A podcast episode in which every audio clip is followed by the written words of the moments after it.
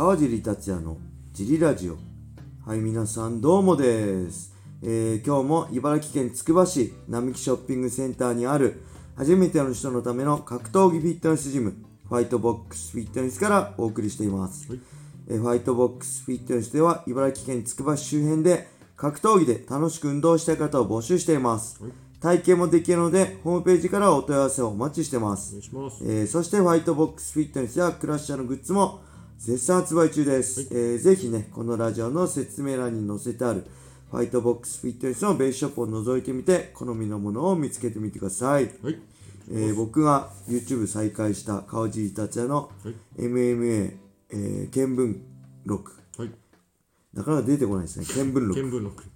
のロンティーも用意できたのでぜはい。ひ買ってくれると嬉しいです、えーそんなわけで小林さんよろしくお願いします。よろしくお願いします。えー今日もね、レターなんですけど、レターがもう、この現時点でね、もう、残り2通、はい。もうあと2通僕が多分読んで終わっちゃうんで、はい。皆さん、助けてください。はい。皆さんの力にかかってます。他力本願です。はい僕の力は関係ないです。皆さんの力にジリラジオがかかってます。はい。よろしくお願いします。そんなわけで、行きましょはい。う。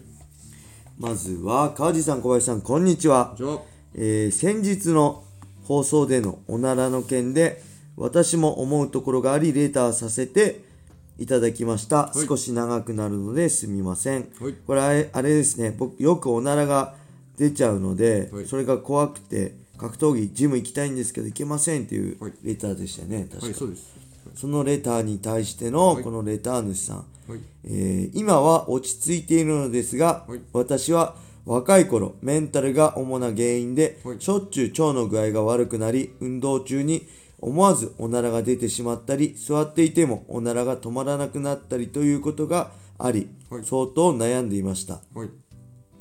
私の実体験としてジムでのスパー中におならが出てしまったことがあるのですが、はい。周りのみんなはスルーしてくれましたし、はい。スパー相手に謝ったら全然いいですよと軽く流してくれました、はい。えージム仲間の優しさで恥ずかしさでいっぱいだった気持ちが楽になったのを覚えています、はい。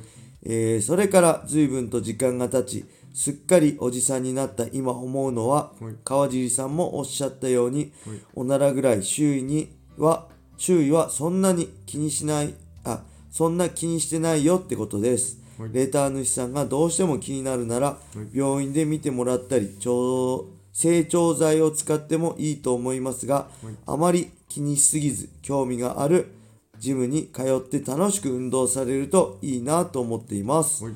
長文失礼いたしました。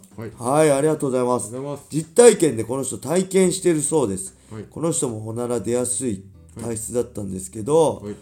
みんな大丈夫ですよって気にしてくれなかった気にしなかったってことですね。みんなそうですよね。大体大人だし、はい。そこにいるのはね小学生とかじゃないんで、はい。えー、誰々ちゃんを鳴らしたとか、ブーちゃんブーちゃんとかってあだ名つけられたりすることまずないんであの安心してはい。あのジェーム行くべきですよね。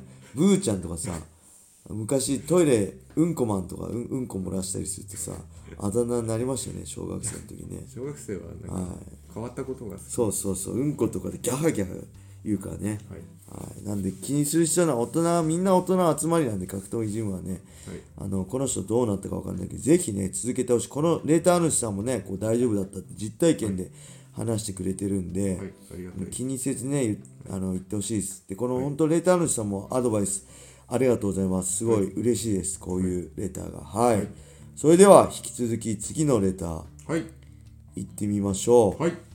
えー川地選手小林さん。今日も一日お疲れ様です。お疲れ様です。堀口選手敗戦のショックからようやく立ち直った集合弁当男です、えー先日、JB スポーツの山田トレーナーがい。ツイッターではい。川尻とやっていたトレーニングとしてケトルベルを両手で持って腕立て伏せのような体勢から、えーケトルベルを片方ずつ上げるという見るからにきつそうなトレーニング動画をアップされていましたが、これはどのような目的で行っていたトレーニングなのでしょうか、はい。回数やセット数はどのくらいだったのでしょうか、はい。えーまた他にトレ山田トレーナーと行っていた独自のトレーニングがあれば教えてくださいはい。はい、ありがとうございますます。これはね、はいあ、その前に、まあ、ショック立ち直ってよかったけど、まだね、会員さんではショック立ち直らずミット打ちやってた人いましたねはい。ショックですって言いながらね。はい。そんな感じで、これはね、ツイッターの今、レネゲートローって言いますね。はい種目の名前はレネゲートローですはい。でローっていうのは引くってこと。これ、えーケトルベル、同じ重さのケトルベルを2つ両手で持って、これリストもね、すごい必要なんです。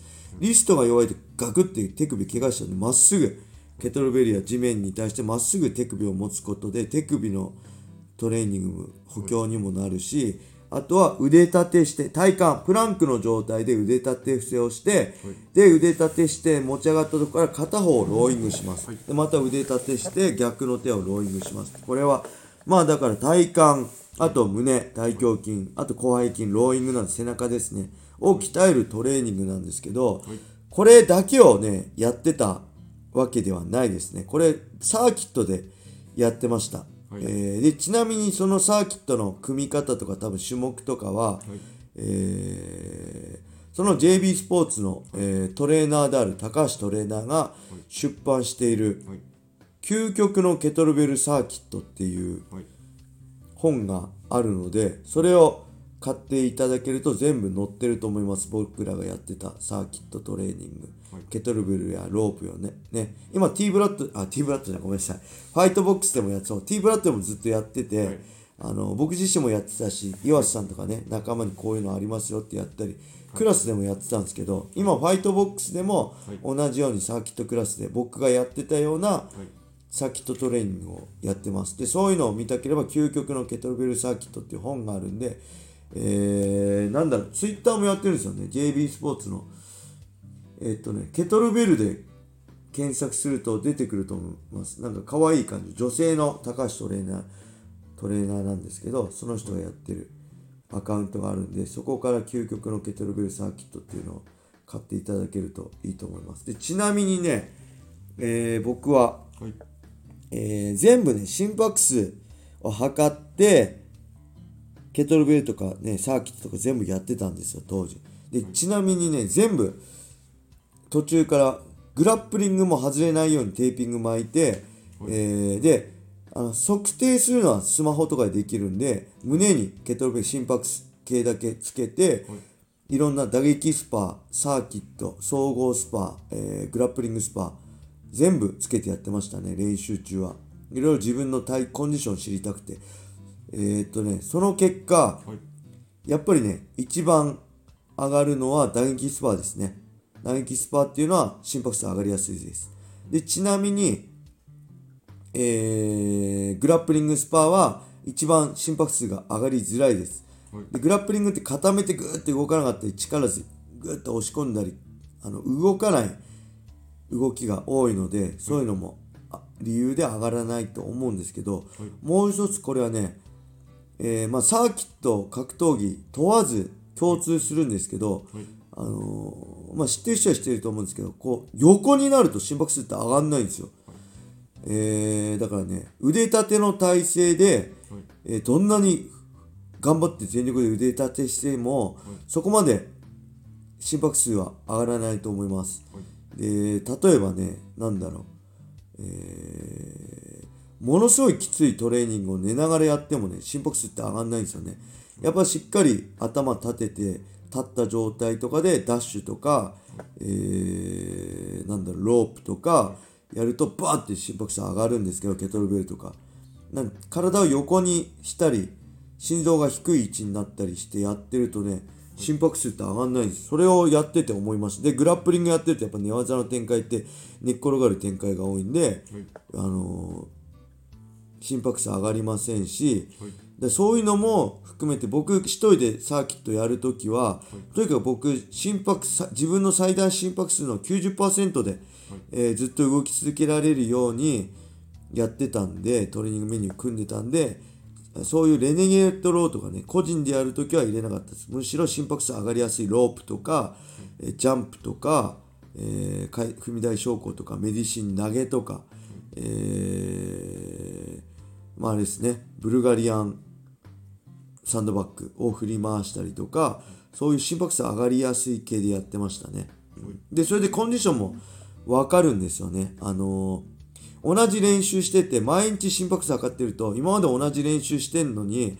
やけに心拍数が上がんないって時は、絶対疲労が溜まってる時なんです。疲労が抜けると心拍数上がりやすいんでそういう時は練習休んだりとかしてそういうコンディションね調整自分の今の体調を知るためにもね心拍数をずっと常に測っとくっていうのは、まあ、腕時計で今測れるんであのそういうのも含めてやるのをねおすすめします。でまああれですね。これトレーニングやってるんですかね？集合弁当とかさね。あのぜひさっきも言ったけど究極のケトルベルサーキットっていう本を買っていただいていろんなトレーニングを、はいあのーやってもらえるといいかなと思います。はいはい。レーターありがとうございました。それではね、今日はこんな感じで終わりにしたいと思います。はい皆様、良い一日を。またねー。